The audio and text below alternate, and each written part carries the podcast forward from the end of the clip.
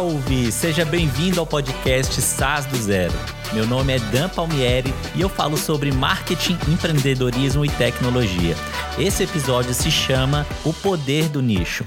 Então vamos começar.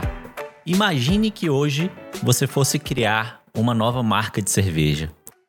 Você provavelmente não iria querer competir com uma Skol, uma Heineken, uma Budweiser porque são empresas consolidadas com muito capital, pessoas e equipe preparada para servir a audiência. A ideia mais inteligente seria você ir para um subnicho e criar a sua própria cerveja artesanal e servir uma audiência muito específica. Por exemplo, você poderia criar uma cerveja com foco no sabor, é, com blend de café e servir a um nicho específico que gostaria de ter esse sabor em algum momento ali com um churrasco ou uma festa, por exemplo.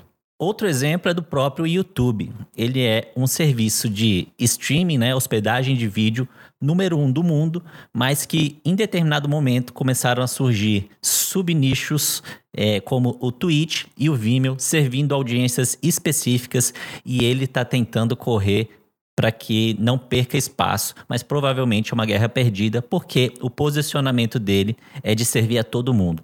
E a gente sabe que em pleno século XXI, a gente vai ter esse desmembramento de plataformas, de serviços, de líderes de mercado, para que esses serviços e soluções posicionados em atender nichos específicos comecem a assumir o protagonismo dessa audiência. E a gente que está falando sobre SaaS, sobre começar do zero, sozinho, fazer o bootstrap né, da sua aplicação como serviço, escolher um nicho e nascer servindo um nicho pequeno e específico, não é um luxo que você pode falar, nossa, eu escolho começar pelo nicho. Na verdade, é a única forma de você nascer e se tornar lucrativo. Você tem que escolher um nicho que seja pequeno, mas que seja suficiente para ter lucro né, e manter o seu negócio. Mas você também tem que escolher um nicho que não seja grande demais para que ele chame a atenção dos big players. E a gente vai falar mais sobre isso. E quando eu digo assumir um nicho, e quando eu digo assumir um nicho, é você resolver um problema que seja muito importante para eles.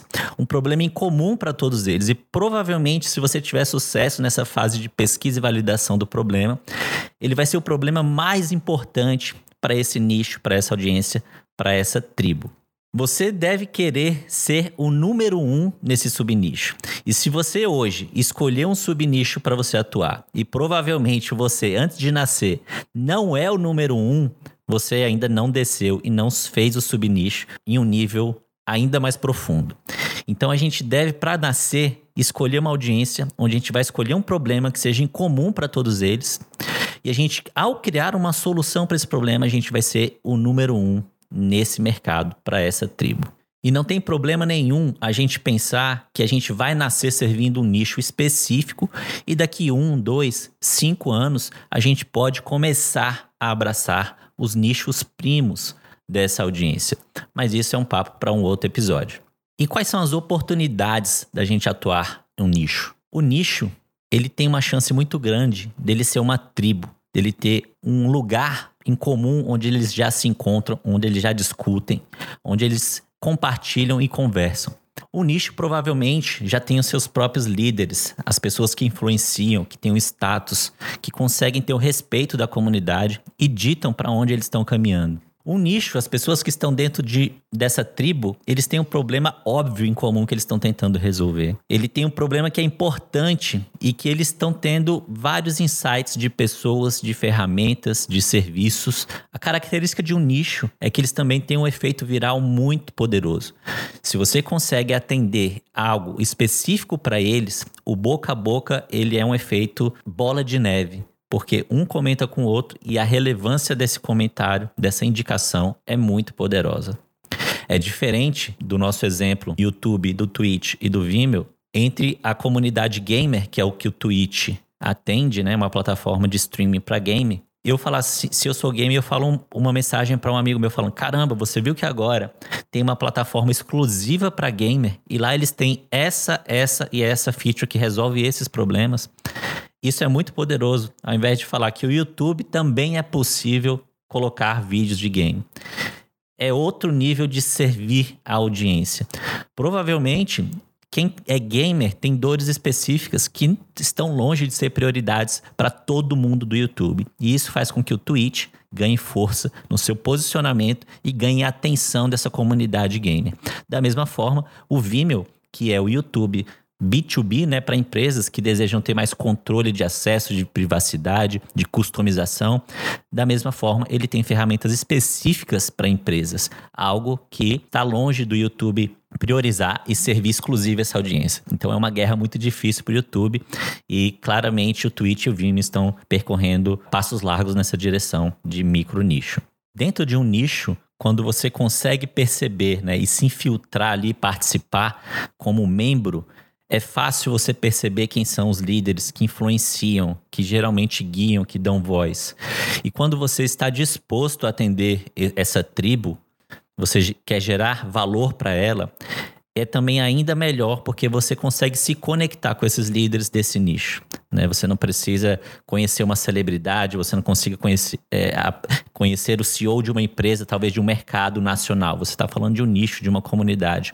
E também é fácil você ter noção do tamanho desse nicho, que provavelmente ele tem uma, duas, três comunidades em torno do assunto, talvez sejam grupos do Facebook, grupos no WhatsApp, Instagram, sejam empresas que contenham essa voz desse nicho. Então é mais fácil você medir o impacto e você acessar esses líderes para que você possa conhecer também como tudo funciona e como você está disposto a ajudar o problema deles. Dentro de um nicho também é muito mais fácil você receber feedback, porque o problema é incomum para todos eles. Quando você cria ou está disposto a resolver um problema deles, você pode pegar cinco pessoas no local que eles congregam, que eles estão reunidos, seja um grupo do Facebook, chamar eles, propor um bate-papo, uma live, uma demo do que você está tentando resolver.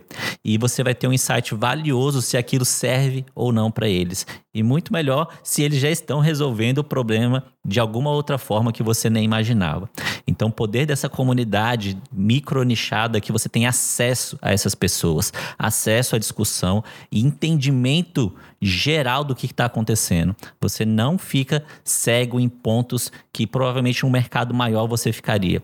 Mas sim você tem uma visibilidade importante para você conhecer o problema melhor do que a própria audiência acha que conhece. E esse é o nosso papel como empreendedor, né, criando a solução como serviço. A gente tem que chegar a um ponto de, número um, querer servir essa comunidade. Não faz sentido nenhum você começar a criar uma solução somente para você minerar uma oportunidade que você viu que tem alguém criando. Porque quando a gente copia a sua casca, a gente esquece do problema, né? Então, se você não gosta de resolver o problema dessa audiência, provavelmente o seu SaaS ele vai ser nat morto. Então, tenha claro quem é a audiência que você quer passar tempo, quem é a audiência que você quer falar pessoalmente, em eventos, que você quer fazer uma ligação no WhatsApp e conversar sobre isso. Esse é o número um para você começar a entender o problema. E quando você tiver noção do, do problema que eles estão tentando resolver, aí sim você tem capacidade de propor uma solução. Dentro de uma comunidade também é muito mais simples você fazer o marketing da sua solução.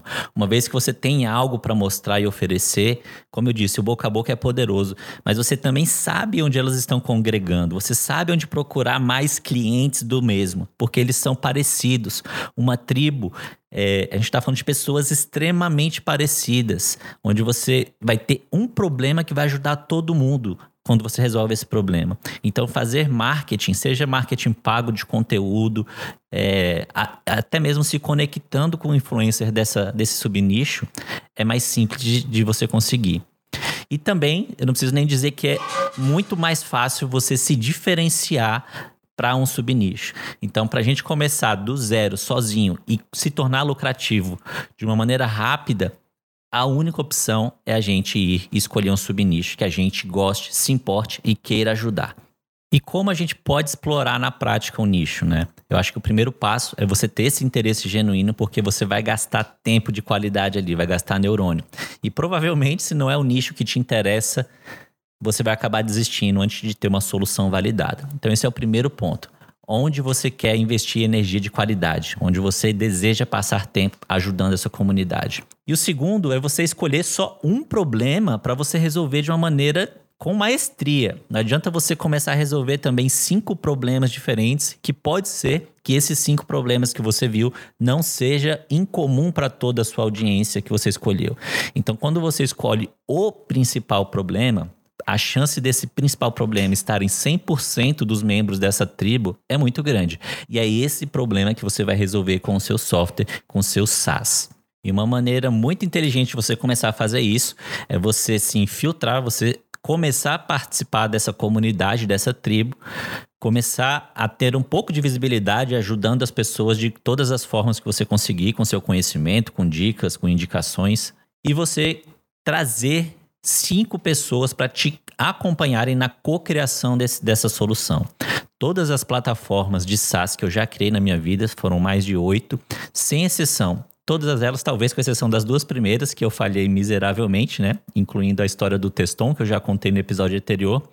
Mas todas as outras que atingiram um sucesso razoável e muito sucesso tiveram clientes desde o dia 1 do meu lado, dando pitaco, dando é, feedback do que, que eu estava construindo, se serviria ou não, ou como eu poderia resolver de uma maneira mais rápida, melhor. E é muito valioso isso, porque você tem o cliente dizendo como é o produto que ele vai comprar de você amanhã. E se você está na dúvida se o nicho que você escolheu é profundo ou subnichado suficiente, provavelmente você deve nichar ainda mais. Porque quando você nichar ainda mais, vai ficar óbvio que você é a única pessoa dedicada ali a resolver aquele problema exclusivamente para essa audiência. E como eu falei, não é nada vergonhoso você nichar e falar que está atendendo só um subnicho, porque é a única forma de você começar.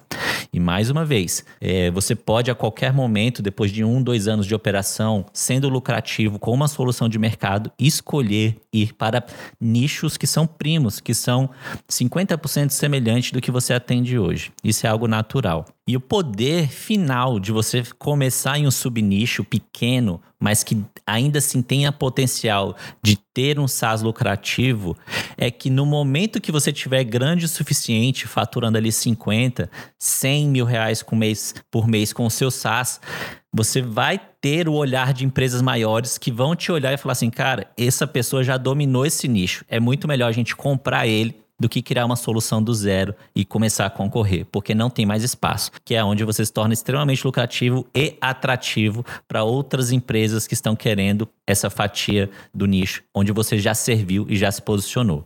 Então é isso. Obrigado por escutar o podcast SaaS do Zero. Você pode me encontrar no Twitter ou no Instagram no arroba dlpalmieri. Acesse também o nosso blog sasdozero.com.br. E se ficou alguma dúvida sobre esse episódio, fala comigo no Instagram. Você também pode ajudar o, o, o SAS do Zero deixando a sua avaliação aqui na plataforma que você está escutando. Valeu pela companhia e tenha um ótimo dia.